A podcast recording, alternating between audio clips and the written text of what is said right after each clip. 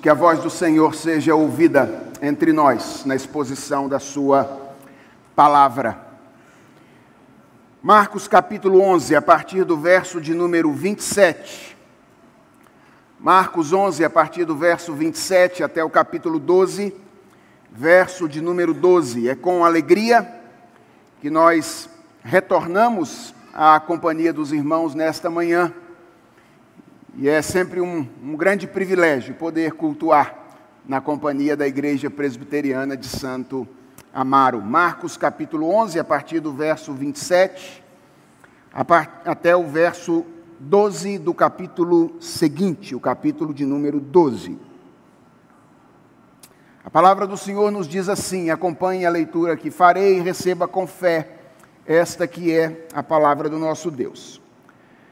Então regressaram para Jerusalém, e enquanto Jesus andava pelo templo, os principais sacerdotes, os escribas e os anciãos vieram ao seu encontro e lhe perguntaram: Com que autoridade você faz estas coisas? Ou quem lhe deu esta autoridade para fazer isto? Jesus respondeu: Eu vou fazer uma pergunta a vocês. Respondam e eu lhes direi com que autoridade faço essas coisas. O batismo de João era do céu ou dos homens? Respondeu, respondam. E eles discutiam entre si. Se dissermos do céu, ele dirá: então por que não acreditaram nele? Se, porém, dissermos dos homens, é de temer o povo, porque todos pensavam que João era realmente um profeta. Então responderam a Jesus: Não sabemos. E Jesus, por sua vez, lhes disse: Então eu também não lhes digo com que autoridade faço estas coisas. Depois Jesus começou a falar-lhes por parábola. Um homem plantou uma vinha, pôs uma cerca em volta dela, construiu um lagar, edificou uma torre e arrendou a vinha a uns lavradores depois ausentou-se do país. No tempo da colheita, mandou um servo para que recebesse dos lavradores a sua parte dos frutos da vinha. Mas os lavradores o agarraram, o espancaram e o despacharam de mãos vazias. De novo enviou-lhes outro servo, e eles bateram na cabeça dele e o insultaram. Mandou ainda outro servo, e a este mataram. Muitos outros lhes enviou, dos quais espancaram uns e mataram outros. Restava-lhe ainda um, o seu filho amado. Por fim, mandou o filho, pensando: o meu filho amado, ou o meu filho, eles respeitarão. Mas os tais lavradores disseram entre si: Este é o herdeiro Venham, vamos matá-lo, e a herança será nossa. E agarrando o filho, mataram-no e o lançaram fora da vinha. Que fará, pois, o dono da vinha? Virá, exterminará aqueles lavradores e entregará a vinha a outros. Vocês ainda não leram este trecho da Escritura? A pedra que os construtores rejeitaram essa veio a ser a pedra angular. Isto procede do Senhor e é maravilhoso aos nossos olhos. E procuravam prender Jesus, porque entenderam que ele havia contado essa parábola contra eles, mas temiam o povo. Então eles o deixaram e foram embora. Vamos orar mais uma vez, irmãos. Santo Deus, é diante da tua palavra que estamos nesta manhã, palavra que é viva e eficaz, capaz de transformar a nossa vida, fazer-nos uh, nascer de novo, edificar-nos, consolar-nos, corrigir-nos. E a nossa oração, Senhor, é a de que tu faças tudo isso conosco nesta manhã, que ao ouvirmos a tua palavra, ouçamos a tua voz e que a tua voz, a tua palavra, que tem poder criador, crie e recrie aquilo que precisa ser criado dentro de nós, neste dia. Fala conosco, com o teu povo, é a oração que nós te fazemos em nome de Jesus Cristo. Amém. Irmãos, no último sermão desta série que tenho pregado no Evangelho de Marcos, nós entramos naquilo que foi ou que seria, no relato de Marcos, a última semana de vida do nosso Redentor. E ela estava sendo relativamente movimentada. No primeiro dia da semana, Jesus entra em Jerusalém e é recebido como rei pelas pessoas que estavam na cidade, não pelos de dentro, mas por aqueles que, vindo de fora, estavam para celebrar a Páscoa naquela ocasião. Ele vai até o templo, sai, dorme fora da cidade e retorna no segundo dia, quando ele expulsa do templo os vendilhões e as pessoas que participavam daquela a manipulação do sistema religioso em Jerusalém naquela ocasião. E agora, na manhã do terceiro dia desta última semana, Jesus está no templo mais uma vez. Marcos não nos diz aquilo que ele está fazendo lá, mas Mateus e Lucas nos diz que Jesus se dirige ao templo com a finalidade de ensinar. Jesus está ensinando as pessoas quando um grupo de pessoas se aproxima dele. Esse grupo de pessoas, diz a passagem, era formado por três classes de pessoas: os principais sacerdotes, os escribas e os anciãos. Essas eram exatamente as três classes de pessoas que constituíam o sinédrio. O que nós temos aqui então, irmãos, é nada mais, nada menos do que uma comissão oficial do sinédrio vindo para interrogar a pessoa do nosso redentor. A razão para isso é muito simples, é que a atitude de Jesus Cristo no dia anterior, expulsando as pessoas do templo, havia incomodado os líderes religiosos da época. Jesus tomou aquela atitude confrontando a vivência religiosa deles.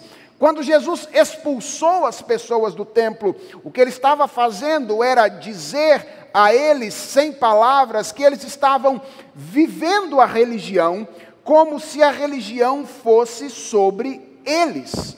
Jesus tinha exposto isso de maneira absolutamente poderosa. De modo que Marcos registra no final do relato da expulsão dos vendilhões do templo que os líderes religiosos de Israel começaram a vivenciar um dilema. Isso está no verso 18 do capítulo 11 de Marcos. De um lado, eles querem dar fim a Jesus Cristo, mas de outro, eles têm medo porque eles sabem que o povo nutria profunda admiração pela pessoa de Jesus Cristo. E como é que esses líderes religiosos resolvem esse dilema? Eles optam pelo caminho da provocação. Eles começam a provocar a Jesus com o objetivo de que Jesus pudesse fazer ou dizer alguma coisa que colocasse o povo contra Jesus Cristo e eles tivessem o dilema resolvido. Eles começam a provocar o mestre com a finalidade de que Jesus pudesse dizer ou fazer alguma coisa que colocasse o povo do lado deles, para que eles conseguissem então alcançar o seu objetivo. Isto é o que está começando a acontecer a partir do verso 27 do capítulo de número 11 uma comissão oficial do Sinédrio vai até Jesus Cristo com a finalidade de provocá-lo. E ele tem um questionamento, ou eles têm um questionamento estratégico.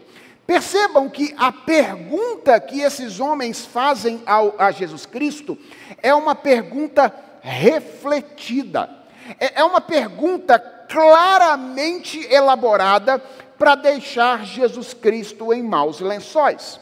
Qual é a pergunta com a qual eles se apresentam diante de Jesus? É: com que autoridade você faz estas coisas? Ou quem te deu autoridade para fazeres isto? O que são estas coisas? Ou o que é este isto ao qual os líderes religiosos estão se referindo?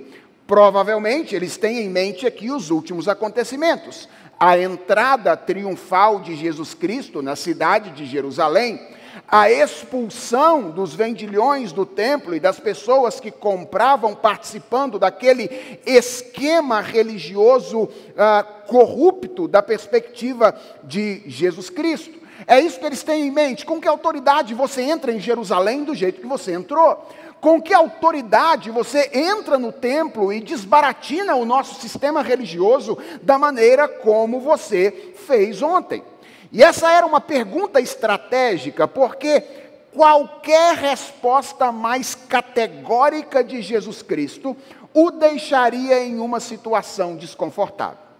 Se ele dissesse, por exemplo, eu não tenho autoridade, ou eu não sei de onde vem a minha autoridade, então ele perderia o respeito do povo as pessoas olhariam para ele e diriam: por que nós estamos seguindo esse homem se ele não sabe de onde procede a sua própria autoridade?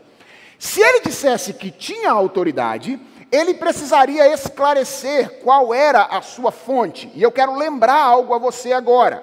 Lembre-se que Jesus está sendo interrogado pelos agentes autorizados da religião naquela época. Ou seja, ele está sendo interrogado por aqueles por meio de quem a autoridade religiosa de alguém costumava ser reconhecida. E o povo acreditava nisso. Jesus até poderia dizer, por exemplo, a minha autoridade procede de Deus. Eu não dependo do sinédrio, eu não dependo dos sacerdotes, eu não dependo dos anciãos, eu não dependo dos escribas para que a minha autoridade seja reconhecida.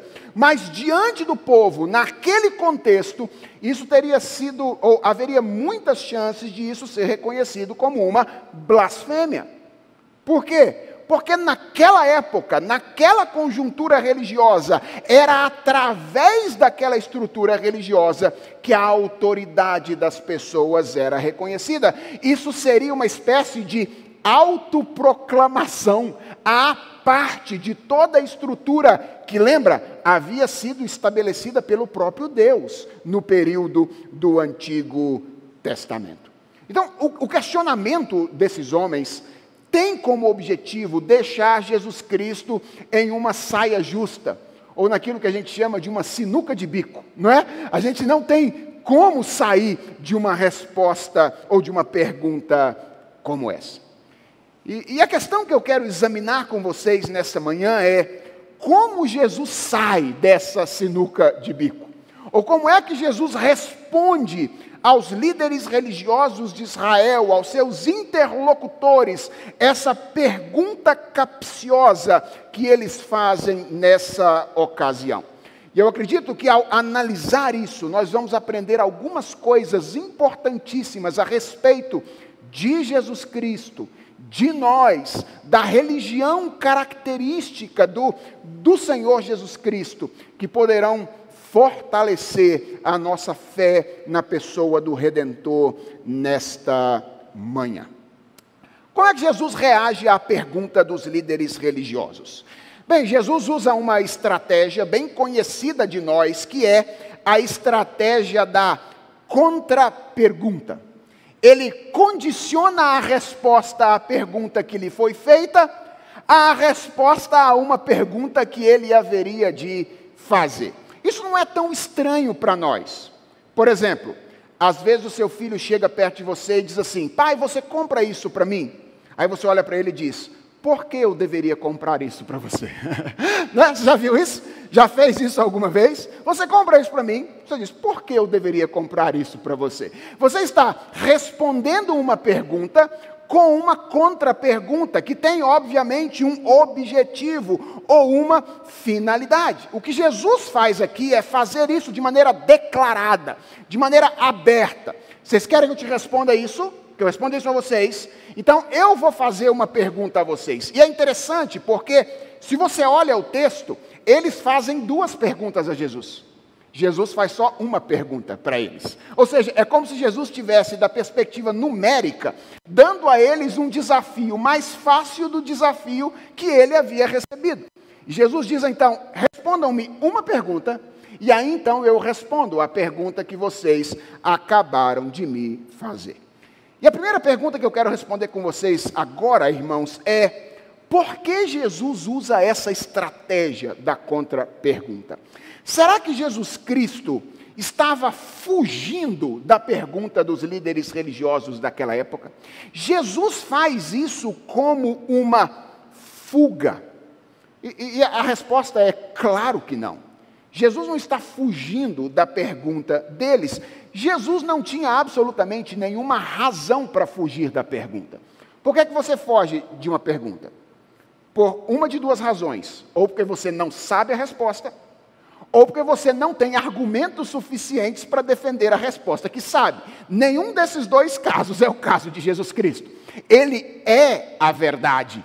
Portanto, Jesus Cristo determina o que é verdadeiro e o que não é. E Jesus não, não tem nenhum desconhecimento de lógica, de retórica, que não o permita argumentar de maneira absolutamente vitoriosa diante dos seus oponentes a respeito dos seus argumentos ou daquilo que ele de fato conhece. Então, Jesus não tinha razão para fugir. E preste atenção em mais um detalhe. A pergunta que Jesus Cristo faz aos líderes religiosos daquele período de certa forma, é uma resposta indireta à pergunta deles. Porque Jesus lhes pergunta o seguinte: o batismo de João era do céu ou dos homens? E talvez você esteja olhando para essa pergunta de Jesus dizendo: Pastor, não estou entendendo nada. O que é que o batismo de João tem a ver com isso? A pergunta não tem a ver com a autoridade de Jesus, por que, que Jesus bota o batismo de João aqui no meio dessa conversa? Ora, irmãos, a princípio parece não ter mesmo nada a ver. O que Jesus está fazendo ao trazer a figura de João para o debate é estabelecer uma comparação imediata entre a autoridade de João Batista e a autoridade dele.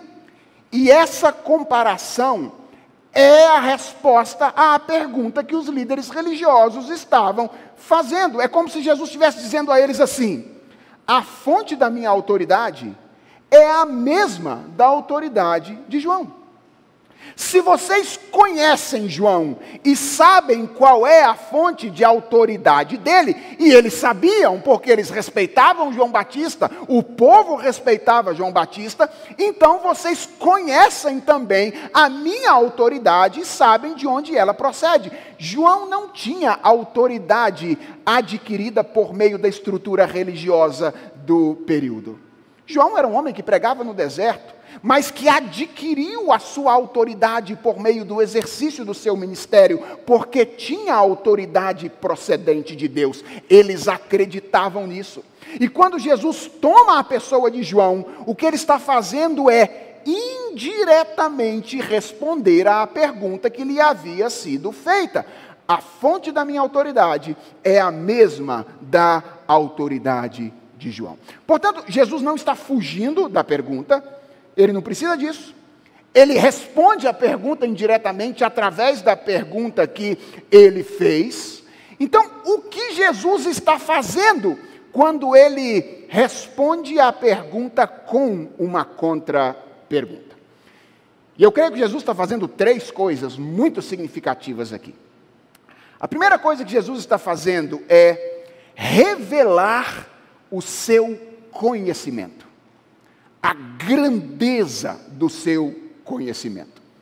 Irmãos, esses homens, eles se aproximam de Jesus na manhã daquele dia com uma estratégia cujo objetivo final era muito claro: levar Jesus Cristo à morte. E se você se lembra do restante da história, você sabe que há apenas três dias depois disso, Jesus Cristo seria levado à cruz do Calvário. Imagine alguém olhando de fora essa conversa que Jesus está tendo depois do desfecho, três dias depois, com a morte de Jesus Cristo. Imagina alguém no sábado entre a morte e a ressurreição, se lembrando dessas coisas, desse diálogo e com o desfecho na, do, do cenário em mente. Alguém poderia olhar e dizer: eles conseguiram. Eles foram mais espertos e mais inteligentes do que Jesus. Quando Jesus responde da maneira como responde a essa pergunta, ele quer de antemão que nós saibamos que isso não é verdade. É verdade que ele será morto, ele irá para a cruz, mas não irá por causa da dificuldade de fugir às artimanhas desses homens, ou que esses homens estão colocando para ele. E Jesus quer que nós percebamos isso. Foi por isso que ele agiu dessa maneira, usando a estratégia da contrapergunta. E irmãos, ela é uma estratégia fabulosa. Por que, que ela é fabulosa? Porque os interlocutores de Jesus, eles se aproximam de Jesus como sábios. Eles se aproximam de Jesus como pessoas que dominam os artifícios da lógica, os artifícios da retórica, como se eles fossem capazes de armar ciladas para o nosso redentor. E vocês perceberam o que Jesus os faz dizer ao final da sua Pergunta? Vocês perceberam? Eles terminam no verso de número 33 fazendo uma declaração a respeito deles mesmos, dizendo: Não sabemos. Olha que coisa interessante. Eles vêm até Jesus Cristo com a finalidade de emaranhar Jesus Cristo nas estratégias lógicas e retóricas para deixar Jesus Cristo sem resposta. O que, que Jesus Cristo faz? Os emaranha na teia do seu artifício de lógica e de retórica, para que no final eles declarem aquilo que Jesus Cristo não declarou, mas eles queriam que Jesus Cristo declarasse. Eles terminam o texto dizendo: Não sabemos. Os homens que se aproximam, cheios de conhecimento, terminam diante de uma pergunta de Jesus Cristo, dizendo: Nós não temos condições de responder. Além disso, eles se aproximam de Jesus para colocar em xeque o conhecimento que Jesus tinha a respeito de si mesmo. Qual era a pergunta? De onde procede a sua autoridade? É a identidade de Jesus Cristo que está sendo colocada em xeque aqui. E o que acontece no restante do texto? Ao final, irmãos, esses líderes religiosos são confrontados com o fato de que Jesus conhecia não apenas a si mesmo, mas conhecia a eles próprios a ponto de expor o coração deles diante deles mesmos e diante do povo. E isso também era algo que Jesus estava fazendo ao usar essa estratégia. Então, em primeiro lugar, Jesus está revelando a extensão do seu conhecimento. Ele usa essa estratégia para que nós percebamos que embora ele seja, ele será levado para a cruz nos três próximos dias, não será por causa das artimanhas desses homens. Isso é o meio que Deus está usando, mas se ele quisesse, ele poderia reverter, tinha todas as condições de reverter ah, essa teia na qual os, ou essa teia que, estava sendo armada para ele na, na, na pessoa dos líderes religiosos de Israel. A segunda coisa que Jesus faz é expor e confrontar profundamente os seus interlocutores. Irmãos, perguntas têm várias utilidades. E uma das utilidades das perguntas é promover uma autorreflexão. Quando o seu filho chega para você e diz: Pai, você pode comprar isso para mim? E você olha para ele e diz: Por que eu deveria comprar isso para você? Qual é o seu objetivo? É levá-lo a refletir sobre as suas motivações. Você está com essa pergunta querendo dizer àquela criança: vamos pensar um pouquinho nas razões pelas quais você quer o que quer. Será que você precisa disso? Será que esse é o momento mais adequado para você? Um dos objetivos de uma pergunta é promover a autorreflexão. E não há como deixar de perceber que a pergunta feita por Jesus aqui tinha esse objetivo. Jesus queria que aqueles líderes religiosos fossem levados à autorreflexão, e ele efetivamente alcançou este objetivo. Veja, o texto diz que depois que eles ouviram a pergunta de Jesus, verso de número 31 do capítulo 11, eles discutiam entre si. Essa expressão é muito interessante. Eles discutiam entre si. Eles foram para conversar com Jesus. Mas Jesus queria que eles conversassem consigo mesmos. E através da pergunta, Jesus está fazendo esses homens refletirem sobre as reais motivações deles. E há pelo menos duas coisas a respeito deles que fica muito clara aqui. Primeiro, é a incredulidade deles. Eles falavam que respeitavam João Batista, mas João Batista veio como um arauto para anunciar, para pré-anunciar a pessoa de Jesus Cristo mas eles não estavam recebendo a pessoa a quem João Batista veio pré-anunciar.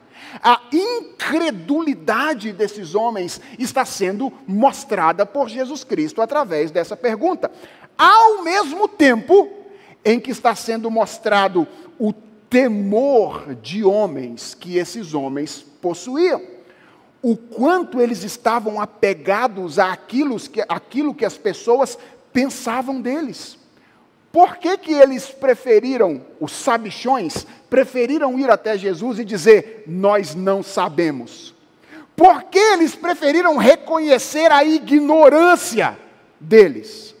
Porque eles tinham medo de, dizendo aquilo que pensavam, o povo fazer com eles aquilo que eles não queriam. Eles tinham tanta preocupação com a reputação deles. Esse é o ponto que eles estavam dispostos a negociar o que pensavam e até se passar por ignorantes se fosse necessário, desde que isso não lhes fizesse manchar a imagem pública que eles tinham diante das pessoas. Jesus está trazendo isso à tona. Vocês são incrédulos. Jesus está trazendo isso, à tona. Vocês são preocupados demais com aquilo que as pessoas pensam a respeito de vocês. Jesus está expondo e confrontando o coração dos seus interlocutores. E agora eu quero chamar a sua atenção, sobretudo a sua que ouviu o último sermão. Se você não ouviu, vá lá no nosso canal e ouça, porque isso que eu vou dizer aqui agora está conectadíssimo com aquilo que nós dissemos anteriormente. Algo muito significativo na pergunta de Jesus é que ele não apenas questiona a respeito da origem da autoridade de João, mas ele dirige os olhos daqueles homens a apenas duas possibilidades. Quais são elas? Ou ela procede de Deus, ou ela procede dos homens. A autoridade de João procede do céu ou procede da terra? Só existem duas possibilidades. E por que Jesus Cristo está fazendo isso? Você se lembra por que Jesus expulsou as pessoas do templo no dia anterior? Qual era a natureza do problema que Jesus detectou no dia anterior? Não era apenas que as pessoas estavam relacionando a atividade religiosa à atividade econômica. Não era essencialmente isso. Até porque a economia procede de Deus, tanto quanto a religião procede de Deus. Não é simplesmente que as pessoas estavam explorando umas às outras no templo, tanto é que Jesus não expulsou só quem vendia, ele expulsou também quem comprava. Estava todo mundo participando de um mesmo esquema. E Jesus foi lá e desbaratinou o esquema todo. Por que Jesus fez isso? porque o esquema religioso montado por eles havia esvaziado o sentido da verdadeira religião. Porque aqueles homens, atenção a isso, eles estavam usando e manipulando as coisas que Deus havia dado, os sacrifícios, a lei, que não eram ruins em si mesmos, haviam sido dados por Deus, mas estavam sendo agora manipuladas por esses homens, não para cumprir o propósito dos céus, mas para cumprir o propósito da terra. Esses homens haviam transformado algo divino em algo humano, algo celestial em algo terreno. Eles haviam transformado algo profundamente espiritual, o culto, os sacrifícios, o dia do Senhor, o encontro com Deus, em algo profundamente carnal. E vejam como a aproximação que eles fazem de Jesus agora caminha na mesma direção. Eles se aproximam de Jesus para perguntar: de onde vem a sua autoridade? Como se a autoridade espiritual fosse delegada por um grupo de pessoas. Veja como esses caras estão trabalhando com religião, como se religião fosse assim, ó, horizontal, e não assim, ó, vertical. Esse era o problema. Quem te reconheceu? Foram os fariseus, os saduceus? Que ordem, de que ordem religiosa você é? Essa é a pergunta que eles estão fazendo para Jesus. E Jesus agora está dizendo para eles: a autoridade de João, Batista João, procede do céu ou da terra? Porque só existem essas duas possibilidades. E o problema de vocês é que vocês estão vivenciando as coisas da religião como se elas fossem daqui enquanto as coisas da religião não são daqui. Elas adentram essa experiência terrena, mas elas vêm de fora. É Deus se relacionando conosco e não nós nos relacionando conosco mesmos. Quando Jesus, portanto, aponta para o céu como a fonte da sua autoridade, o que ele está fazendo é confrontar esses homens mais uma vez, como ele já tinha feito no dia anterior, dizendo: religião não é sobre nós. Religião não é sobre os nossos interesses não é sobre os nossos alvos, sobre os nossos planos, sobre os nossos projetos. Se eu e você viemos à igreja porque queremos que Deus faça alguma coisa que a gente quer que Ele faça do jeito que a gente quer que Ele faça, não é com Deus que nós estamos nos relacionando. Nós estamos nos relacionando conosco mesmos. E é isso que Jesus está dizendo para esses homens nessa ocasião. É claro, a religião não é irracional. Mas a religião tem a ver com o mistério. A religião não ignora a concretude da existência material, mas ela é a invasão dessa existência pelo que é espiritual. E quando a gente está vivendo as coisas de igreja, as coisas da fé, sem perceber que tem algo para além daquilo que a gente está vivendo aqui, nós estamos caindo no mesmo erro que os líderes religiosos de Israel estavam caindo naquela ocasião. O que Jesus está fazendo aqui com essa estratégia? Ele está expondo o coração desses homens. Ele está confrontando esses homens com a dificuldade que eles têm de vivenciar a religião como ela deve ser vivenciada. Mas a ignorância e o engano deles não é tudo o que Jesus deseja expor e confrontar. Jesus também deseja, em terceiro lugar, revelar a maldade deles. Não apenas o engano e a ignorância deles, mas revelar a maldade deles. E ao fazer isso, ele revela que Deus continua controlando a história apesar dessa maldade. Irmãos, ah, isso está muito claro no, no trecho do texto que lemos no capítulo de número 12. Ah, o, o, verso primeiro do capítulo 12 diz que depois de deixar os seus interlocutores sem resposta e declarar, já que vocês não me responderam a minha pergunta, eu também não vou responder a pergunta de vocês, embora indiretamente ele tenha respondido, Jesus começa a falar por parábolas. Como é que você sabe que alguém ganhou um debate? Quando ele começa a falar sozinho. ok? E a partir de agora, só Jesus fala. Os interlocutores não têm algo mais a dizer. Jesus venceu o debate. E agora ele direciona do jeito que ele quer a conversa naquela ocasião. E ele então começa a contar uma história. O que é uma parábola, irmãos? Uma parábola, em termos bem simples, é uma ilustração. É uma narrativa que se vale de um acontecimento comum do cotidiano para ilustrar um princípio espiritual. Isso é, isso é uma parábola. Por que Jesus usava parábolas? Nós já aprendemos isso aqui durante essa série. Jesus usava parábolas com dois objetivos: esclarecer verdades espirituais para algumas pessoas e tornar indesculpável outras pessoas em virtude da simplicidade com a qual a verdade é exposta por parábolas.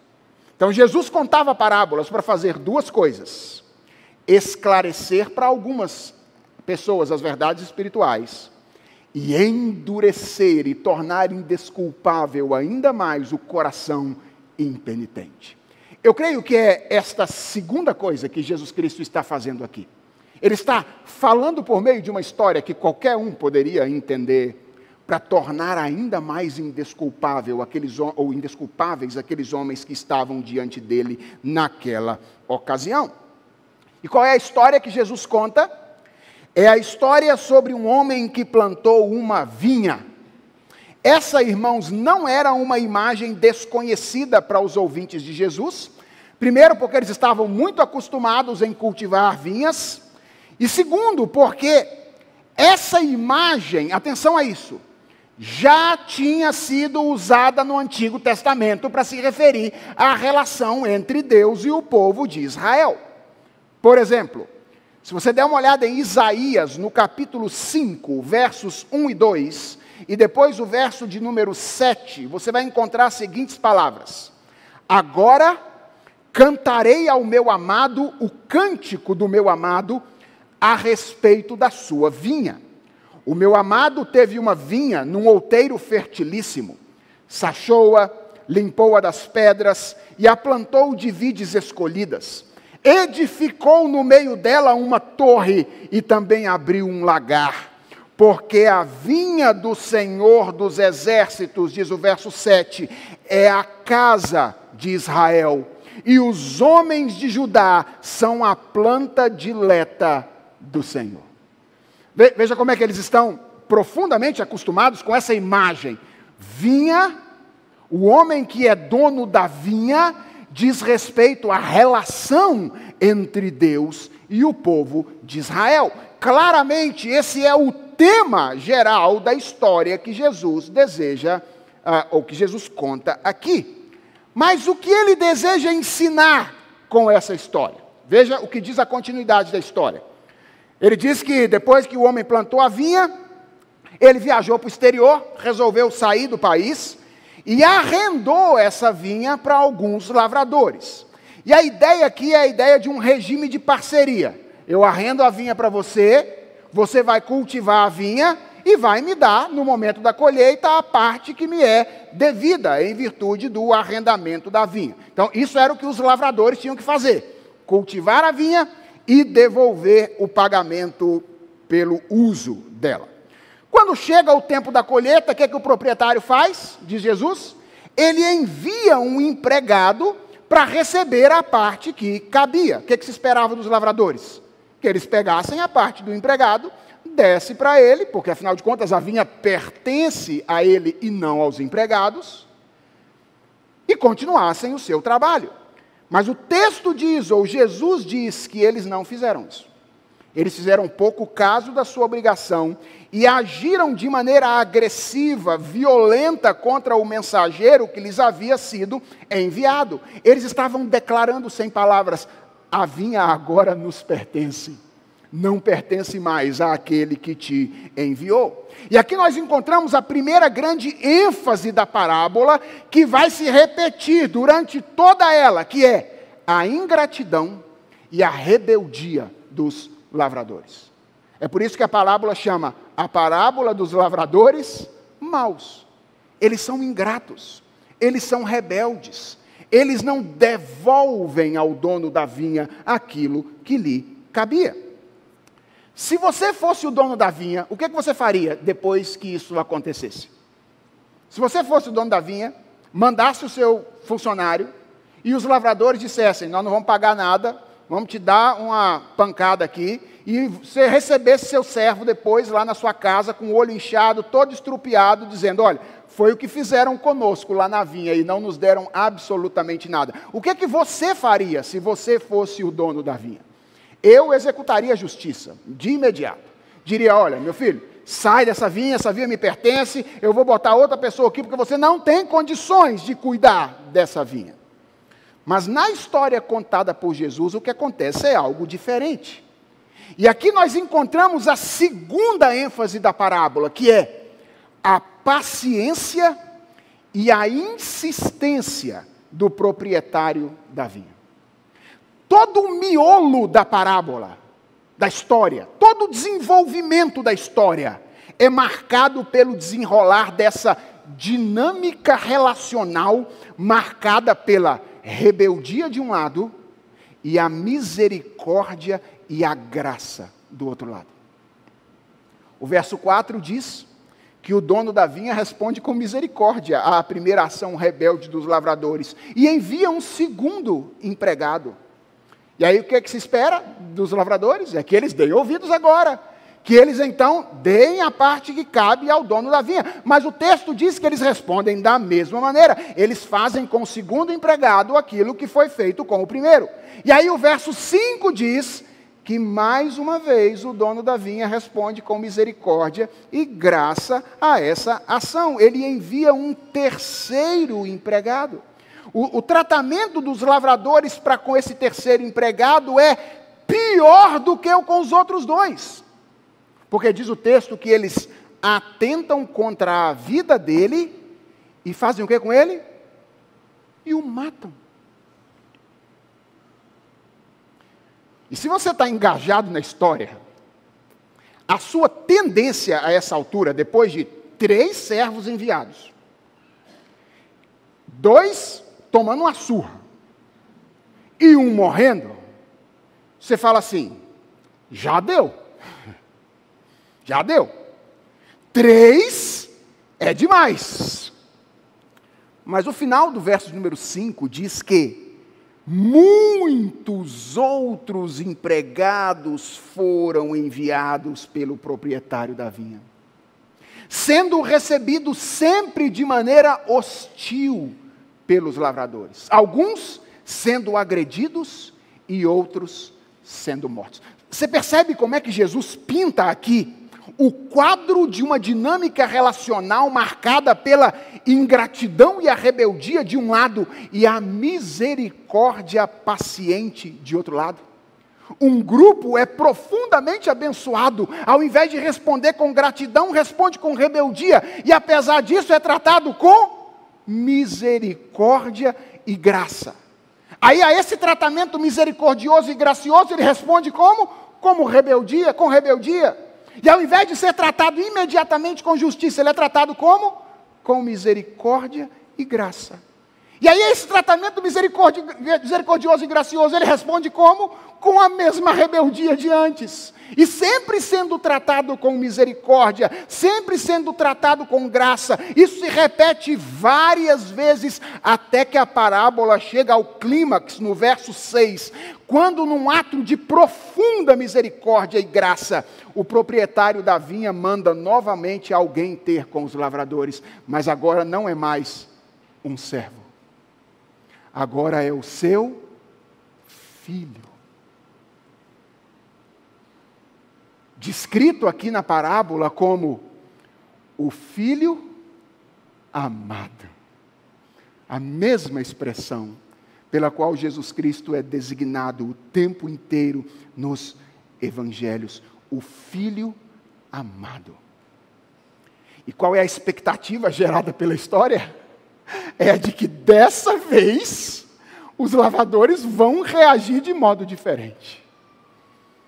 Mas o que acontece? A reação deles é semelhante à reação que tiveram em relação aos mensageiros anteriores, com o acréscimo de que ela é mais refletida e mais articulada. Ou seja, quando eles recebem o filho do dono da vinha, eles atentam contra a vida dele e fazem isso de modo consciente, como se matá-lo significasse a vitória deles e lhes desse o direito à propriedade da vinha que eles então cultivavam. Irmãos, não é difícil de entender o que Jesus deseja ilustrar com essa parábola. O que Jesus tem em mente aqui é a rebeldia contumaz do povo da antiga aliança.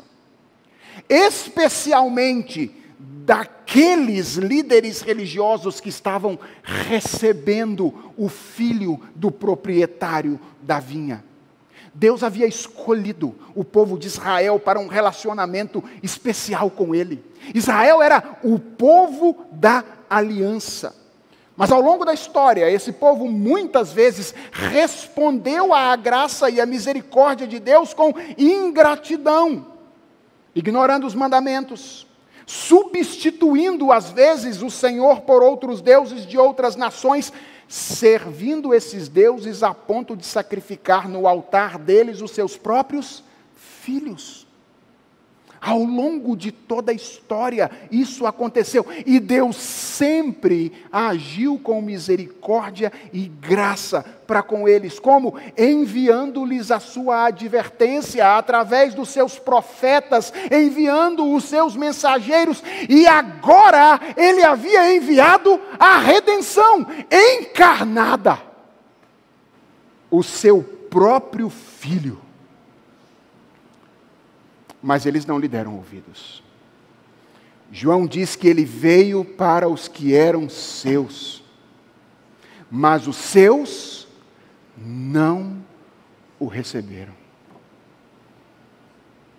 Ele veio para os que eram seus, mas os seus não o receberam.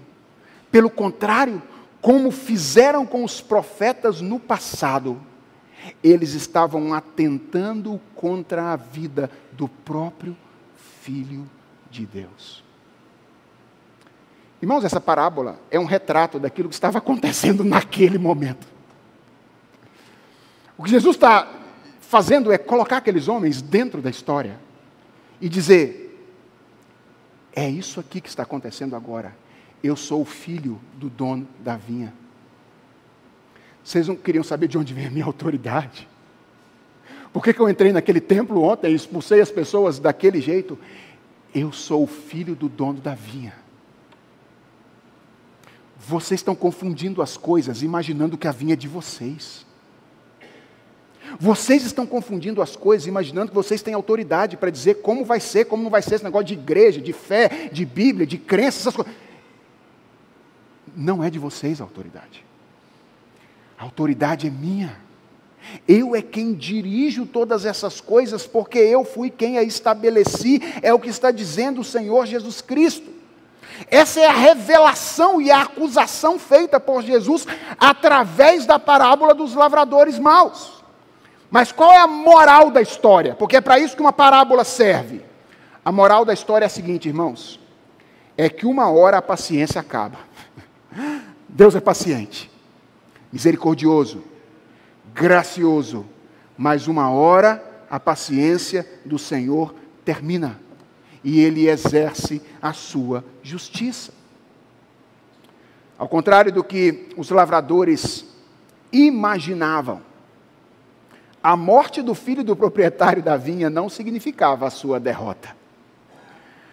O dono da vinha estava vivo e ele haveria de executar a sua justiça, que significava para aqueles homens duas coisas. Primeiro, o extermínio dos lavradores maus. Isso é o que diz a parábola. E a substituição deles por outros lavradores. Vocês cuidaram mal da minha vinha? Diz Deus. Então agora eu vou tirar a minha vinha de vocês. E eu vou dar para que outras pessoas sejam bons mordomos da vinha que me pertence. Sabe o que é fabuloso nessas palavras de Jesus? E eu caminho aqui para o final da nossa mensagem desta manhã, para as nossas rápidas aplicações. É que elas mostram não somente que Deus tem controle sobre as ações más dos homens, mas que Deus, preste atenção a isso, ele engloba as ações más dos homens no seu próprio plano. Não me pergunte como ele faz isso, sem se macular com as ações más dos homens. Eu não sei. Isso é um mistério. Mas o, o, o que Jesus está dizendo aqui, ou essas palavras de Jesus, elas aludem àquilo que haveria de acontecer num futuro próximo. Na mesma cidade de Jerusalém, quando o Espírito Santo haveria de ser derramado sobre todas as nações. E o evangelho que antes estava restrito a um povo, agora alcança todas as nações da terra. Todos os povos da terra são as ações dos alavradores maus sendo abraçadas pelo plano de Deus para cumprir o seu bom projeto sem que Deus se manche ou se macule com as ações más dos homens que ele usa. E a partir de então, a relação com Deus, que antes era localizada, agora passa a ser universalizada. Deus não é mais uma prerrogativa dos membros de uma nação exclusiva. A relação com Deus agora é uma prerrogativa de todas as tribos, todos os povos, todas as línguas, todas as nações. Isso era parte do plano de Deus que emergiria através do endurecimento desses homens que estão dialogando com Jesus Cristo aqui. Eles eram maus, sim, mas eles não eram capazes de frustrar os planos do Redentor. Toda a maldade que eles podiam fazer seria, de forma incompreensível, abraçada pelo projeto de Deus e levada ao cabo de todas as coisas da história à pintura de um quadro que no final haveria de fazer todas as pessoas se dobrarem diante da grandeza e da glória do Deus que governa a história. Quanta segurança! ele se vale até mesmo das ações que resultam da maldade humana, para que a sua vontade seja feita. Como é que a gente responde a isso tudo? Essa conversa que Jesus teve com esses homens naquela ocasião. Se você quiser responder a esta mensagem dessa manhã de maneira correta, minha primeira sugestão é que você se torne um verdadeiro adorador de Jesus Cristo. Essa mensagem precisa convidar você à adoração a Jesus. Quem olha de longe para a morte de Jesus, a maneira como ela se deu, pode imaginar que aquilo foi simplesmente o resultado de determinadas conjunturas políticas. Então, aqui, ó, todo mundo tramando aquilo que vai acontecer. Irmãos, a morte de Jesus Cristo não foi um acontecimento inevitável causado por um arranjo histórico que incluiu a maldade dos líderes religiosos de Israel, a passividade dos governantes, a manipulação popular que o pegaram de surpresa. Não foi. Não foi. E a manifestação do conhecimento de Jesus nessa passagem deixa isso claro. Jesus conhecia todas as coisas desde as ebulições políticas e sociais, às motivações interiores dos homens, a ponto de expô-las diante das pessoas com uma pergunta. A morte de Cristo era sim inevitável, Mas não porque os seus inimigos foram mais espertos do que ele, porque ele graciosamente tinha um plano de incluir todas as pessoas eleitas na relação com Deus. Foi assim que os primeiros cristãos interpretaram a morte de Jesus Cristo. Vocês se lembram como a igreja primitiva orou em Atos capítulo 4? Ela orou assim: porque verdadeiramente, preste atenção na oração dos nossos irmãos do passado, se ajuntaram nessa cidade contra o teu santo servo Jesus, ao qual ungistes Herodes, Pôncio Pilatos, com gentios e gente de Israel, atenção, para fazerem tudo o que a tua mão e o teu propósito predeterminaram. Foi assim que o próprio Senhor Jesus Cristo interpretou a sua morte. O que, é que nós lemos hoje em João 10? Ninguém tira a minha vida de mim. Pelo contrário, eu voluntariamente a dou. Você precisa se tornar um adorador de Jesus quando você reconhece isso. Ele tinha toda a condição de escapar a todas as tramóias que lhe foram feitas nos últimos dias da sua vida, mas ele não quis. Sabe por que ele não quis? Porque ele amou você. Porque ele quis que você pudesse ter uma relação verdadeira com Deus. Não uma relação fabricada, como aqueles homens estavam querendo fabricar naquela ocasião, mas uma relação verdadeira. Você precisa se tornar um adorador do Senhor. Ao mesmo tempo, essa mensagem precisa confrontar sua postura religiosa. Irmãos, esses homens que se tornaram interlocutores de Jesus nessa ocasião não eram ateus. Presta atenção nisso. Eles eram homens da religião. Eles participavam dos cultos. Eles liam a Bíblia. Eles oravam. Eles eram membros da igreja. Na verdade, eles eram os pastores, presbíteros e diáconos da época. Mas eles precisaram ser confrontados por Jesus porque eles haviam perdido de vistas a dimensão do mistério envolvido na religião. Começaram a achar que esse negócio de igreja, Bíblia, oração, membresia de igreja, é só coisa natural, sabe? Que a gente pode fazer assim, sem se abrir para o mistério da fé, sem levar a sério a vida espiritual. Irmãos, nós estamos falando de pastores, presbíteros, diáconos, líderes religiosos, que se tornaram instrumentos de Satanás contra o Filho de Deus. Isso precisa fazer a gente levar muito a sério o tipo de religião com a qual nós estamos envolvidos. Nós precisamos fazer uma séria reflexão. Porque sim, ele morreu, mas ele está vivo e ele continua atuante, controlando a história e a igreja de uma maneira muito especial, e a paciência dele terá fim. A Bíblia diz que ele haverá de retornar a esse mundo.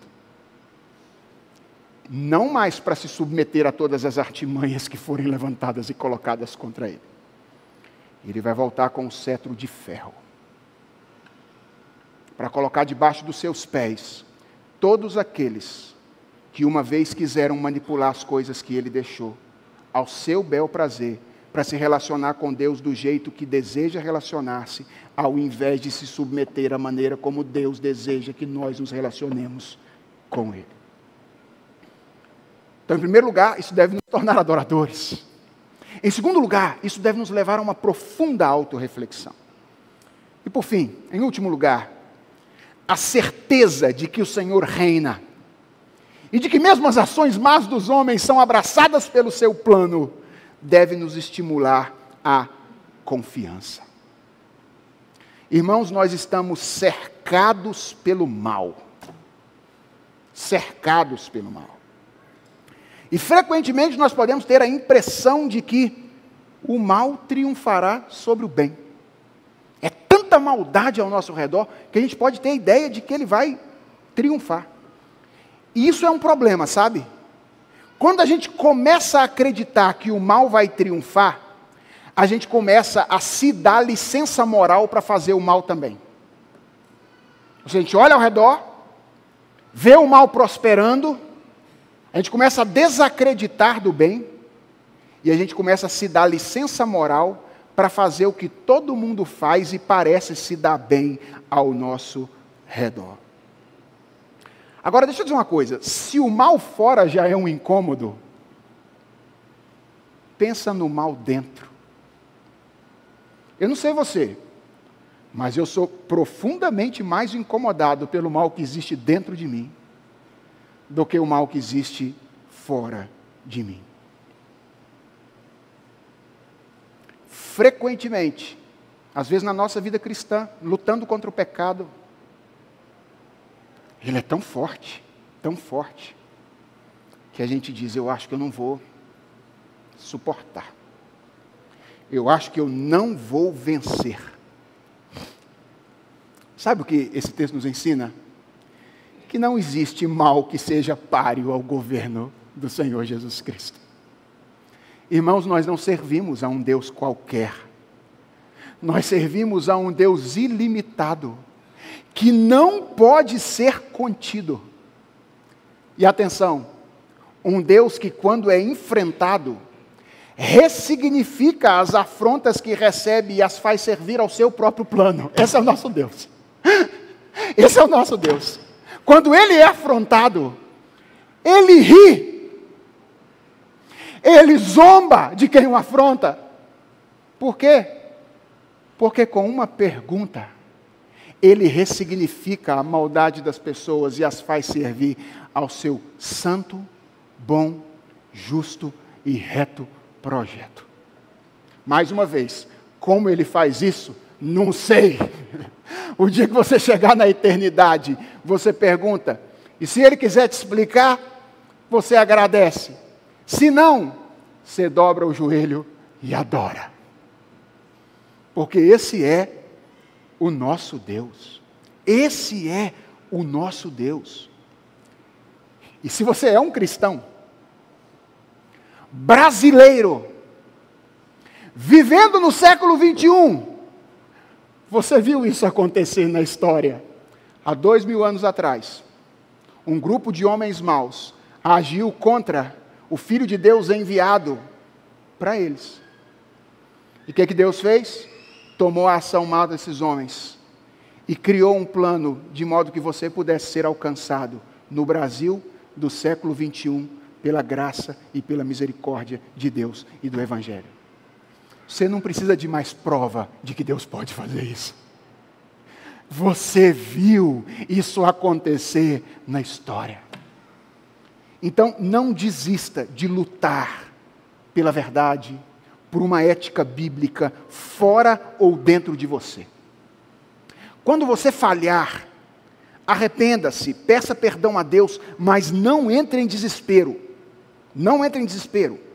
Arrependa-se, peça perdão a Deus, mas não entre em desespero. Lembre-se de que até mesmo os seus erros são abraçados por Deus, pelo seu poderoso plano, e se você está em Cristo, eles promoverão o seu bem. Pastor, mas isso não é um estímulo ao pecado? Claro que não. Não estou querendo estimular você a pecar, não. Até porque o plano de Deus que envolve os seus erros envolve as consequências deles também. E elas são graves. E se ele ama você, ele vai disciplinar você duramente como um pai disciplina o seu filho. Então, por isso, como Davi diz no Salmo 32, não seja como o cavalo ou a mula sem entendimento, que para ser dominado precisa de freio e cabresto. Ou seja, aprenda sem precisar apanhar. Mas saiba, se você caiu, tem esperança para você. Se você está em Cristo, Deus pode usar os seus erros de um modo que lá na frente você olhe para trás e diga: é o, o bom, perfeito plano de Deus. abraçou aquela dolorosa situação de tal modo que eu cresci e sou mais perfeito em Cristo Jesus hoje. Vamos orar e agradecer por esse maravilhoso Deus que temos. Senhor, que maravilhoso redentor Jesus Cristo é. Um redentor sábio, que por meio de uma pergunta inverte as coisas e coloca quem o queria colocar em maus lençóis em situação desconfortável. Senhor, que maravilhoso o redentor Jesus Cristo é. Um redentor amoroso, misericordioso, gracioso, capaz de suportar todas as artimanhas dos homens. Parecer ter sido enredado por todas elas, para ser conduzido à cruz, que é o pagamento dos nossos pecados, porque nos amou.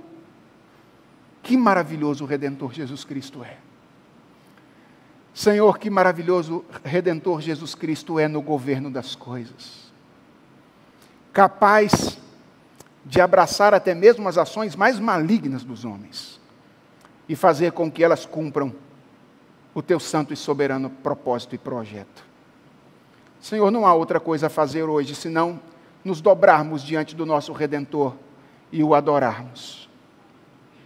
E nós queremos fazer isso, Senhor, não apenas com os nossos lábios, queremos fazer isso com o nosso coração, entregando a nossa vida como um sacrifício vivo, santo e agradável ao Senhor. Deus convence-nos nesta manhã, para que nós nos entreguemos a Ti de corpo e alma. Paremos de viver as coisas da religião como se elas dissessem respeito a nós. Senhor, livra-nos da tendência que temos de ser manipuladores das coisas da religião. E nos ajuda a lançar-nos aos teus pés completamente desprovidos, nus, para sermos vestidos pela justiça de Cristo. Toma o nosso coração nas tuas mãos e faz com ele aquilo que tu queres fazer hoje. É a oração que nós te fazemos, em nome de Jesus. Amém.